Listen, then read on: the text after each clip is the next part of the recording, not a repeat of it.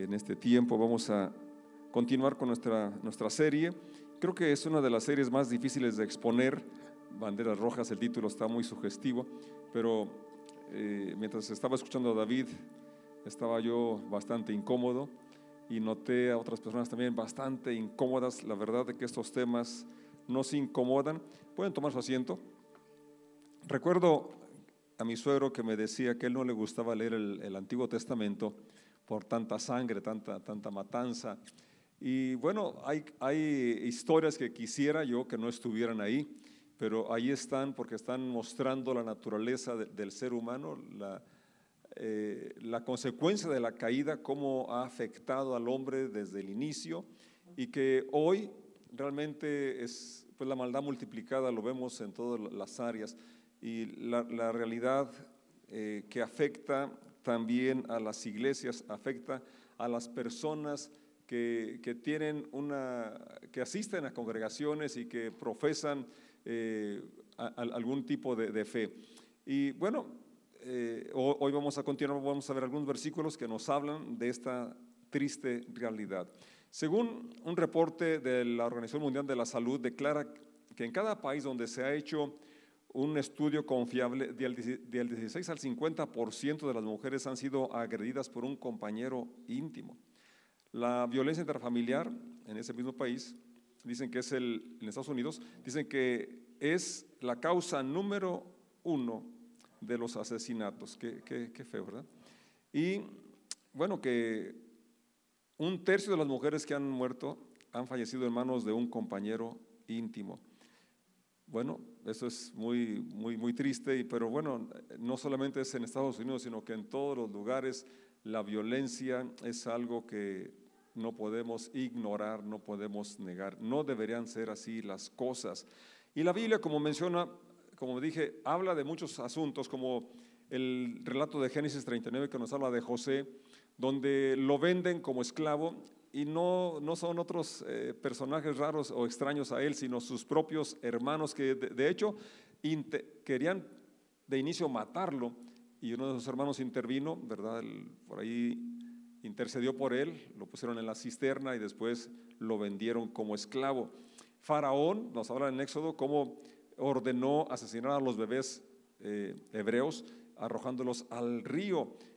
En el Nuevo Testamento encontramos a Herodes también que mandó matar a todos los bebés de dos años para abajo porque quería matar al Mesías. Y siguen los relatos, por ejemplo, en el Antiguo Testamento tenemos en Génesis cómo Siquem violó a Diana, hija de Jacob, y después viene también una venganza, una matanza. Eh, en los tiempos de David, uno de sus hijos viola a su media hermana, Tamar. Entonces, hasta las mejores familias, ¿verdad? Vemos situaciones tan tristes, tan, tan feas como las violaciones. Eh, en el libro de jueces nos habla cómo los israelitas eh, violaron a, la concubina de una, de una, persona del relato ahí de jueces 19 hasta la muerte. Qué, qué, qué atroz, qué, qué, acciones tan eh, bestiales, podríamos decir. Nos habla de Acab y Jezabel que matan a Nabot para quedarse, para despojarlo de su viñedo. También un abuso de poder desmedido hasta llegar al asesinato para por, movido por la avaricia y el abuso de poder, cómo pueden hacer estas semejantes barbaridades. Eh, bueno, los arameos nos hablan en el segundo libro de Reyes, capítulo 8, cómo abrían los vientres de las mujeres para para matar a los bebés y obviamente a la mamá también. Pero los israelitas no se quedaban atrás porque eh, segundo el libro de Reyes nos habla cómo ofrecían a sus hijos en sacrificio a Moloch, los quemaban.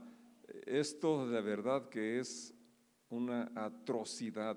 Y podemos mencionar más, más temas, más eh, ejemplos que la Biblia habla de muchos más temas o casos, situaciones horribles que estaban realizando. Por ejemplo, Mateo habla de cómo Juan Bautista fue decapitado, eh, cómo al Señor Jesús trataron de apedrearlo, trataron de arrojarlo al precipicio, y eran personas religiosas, eran personas que por el celo de la predicación y las acciones de Jesucristo trataron de matarlo y finalmente lo crucificaron.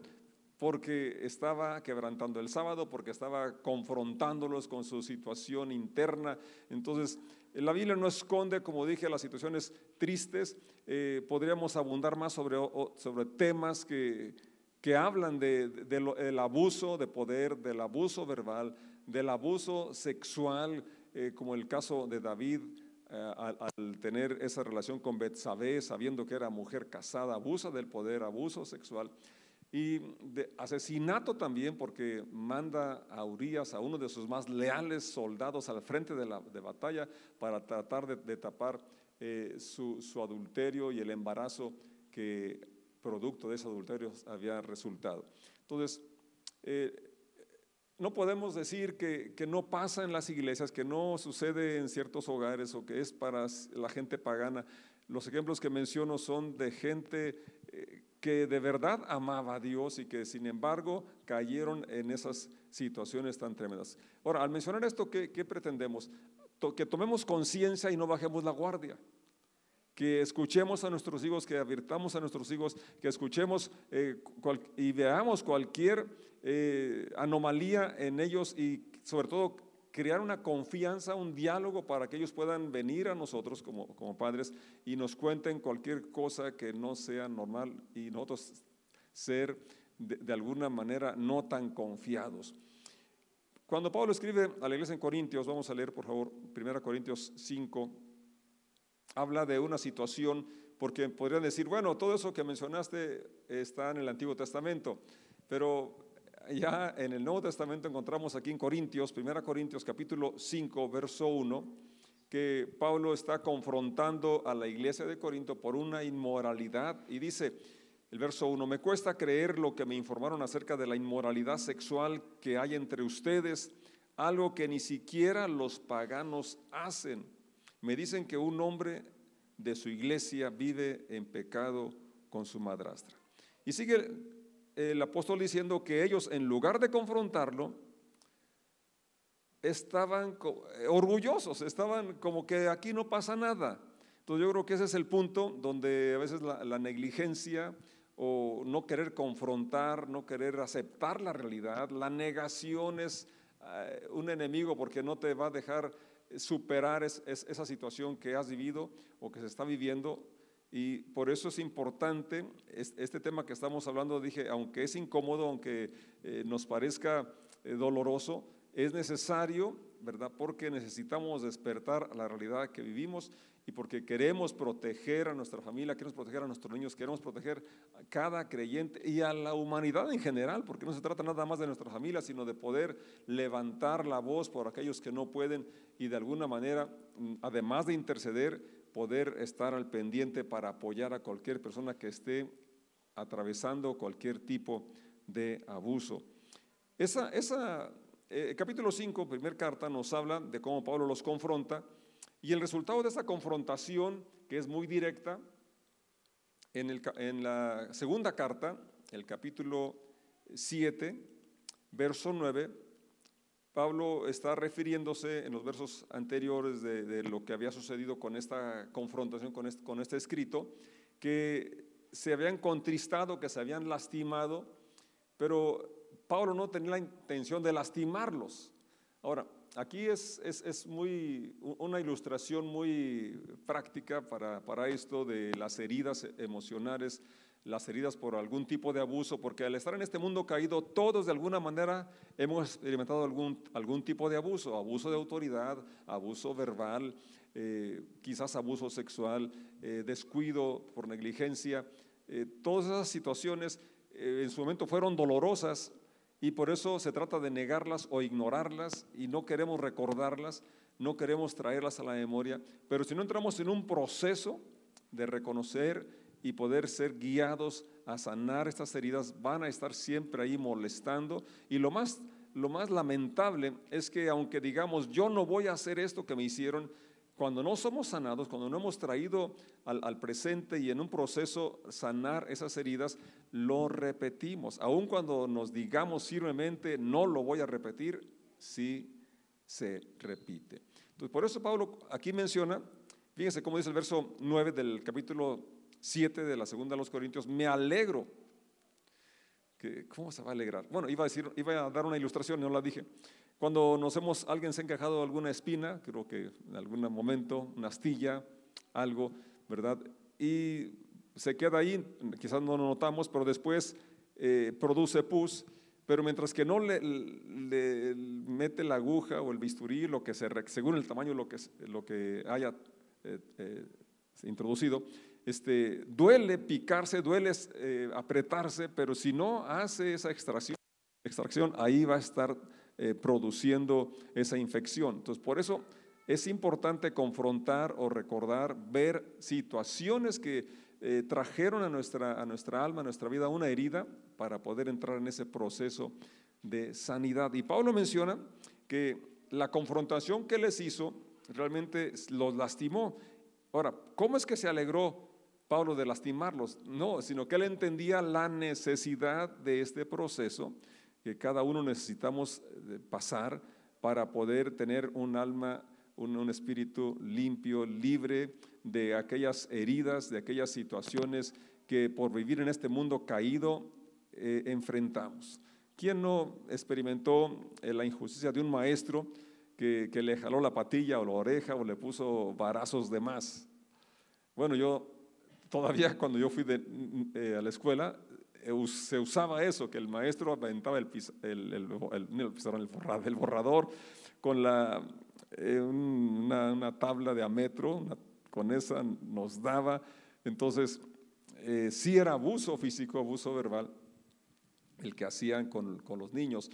Y Pablo dice, Corintios 7:9, me alegro de haberla enviado, no porque los haya lastimado, sino porque el dolor hizo que se arrepintieran y cambiaran su conducta. Fue la clase de tristeza que Dios quiere que su pueblo tenga, de modo que no les hicimos daño de ninguna manera. Entonces, la Biblia, cuando habla de esos eh, relatos que, la verdad sí quisiéramos arrancar las hojas de allí y que no estuvieran, eh, por un lado es porque es un libro humano, es decir, de relatos de personas humanas, que pasaron situaciones parecidas a las nuestras y cómo lograron superarlas y cómo Dios, a pesar de esas barbaries, barbaridades que hicieron ciertas personas, como las que ya mencioné, en su gracia, ¿verdad? Cuando ellos se arrepintieron, fueron usados para mostrar el favor de Dios, para mostrar la misericordia de Dios. Y lo que antes se escribió para nuestra enseñanza, se escribió para que por la paciencia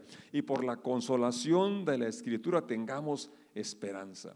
Entonces yo creo que todos necesitamos llegar a, ese punto donde, aunque nos incomode, aunque nos lastime, eh, no solamente las historias que están allí, sino lo que vivimos en algún momento, poder traer a la memoria y poder entrar en ese, tiempo de un proceso donde podamos ser restaurados y poder ser libres para poder experimentar todo el amor de Dios, toda la gracia de Dios y poder dispensarlo a otros y poder ayudar a otros que están atorados, que están detenidos, que están atascados ahí porque no han superado los traumas de las heridas de su niñez o quizás ya no, quizás ya de, de adultos, pero que causaron una fractura, causaron una herida y no les dejan vivir la vida abundante que Jesucristo ofrece. Y el Señor a eso nos ha llamado, a ser restaurados y Él está haciendo su obra en nosotros. Y la promesa es que Él va a perfeccionar la obra que inició en nuestros corazones, pero necesitamos de una forma intencional entrar en este proceso, aunque al inicio sea doloroso, aunque al inicio te, lastime, eh, realmente nos va a guiar a ser sanados y a otros cuando los confrontemos también van a poder arrepentirse y cambiar su conducta. Así que yo los, los animo a que ahora que vamos a iniciar este, este taller de remendar el alma, puedan inscribirse, puedan eh, eh, tomar, darse este tiempo de entrar en este proceso donde podemos eh, dejar que el Señor restaure nuestra alma, pueda ser sanada toda herida, liberarnos de la amargura, del resentimiento y vivir la vida plena que el Señor nos ofrece. Vamos a terminar este tiempo pidiendo al Señor que nos ayude a recordar si hay algo que, habíamos omitido, no, no, confesar, o hemos guardado un resentimiento, no hemos perdonado a alguien que nos agredió de una forma verbal o física o por omisión, y quizás eso está ahí frenando que recibas todo el amor de Dios, no has, no has quizás soltado, perdonado a una persona que te ofendió. Yo creo que Dios quiere ayudarnos a entrar en este proceso donde podemos reconocer a esa herida y poder recibir su gracia, su favor y dispensarlo también a las personas que nos rodean.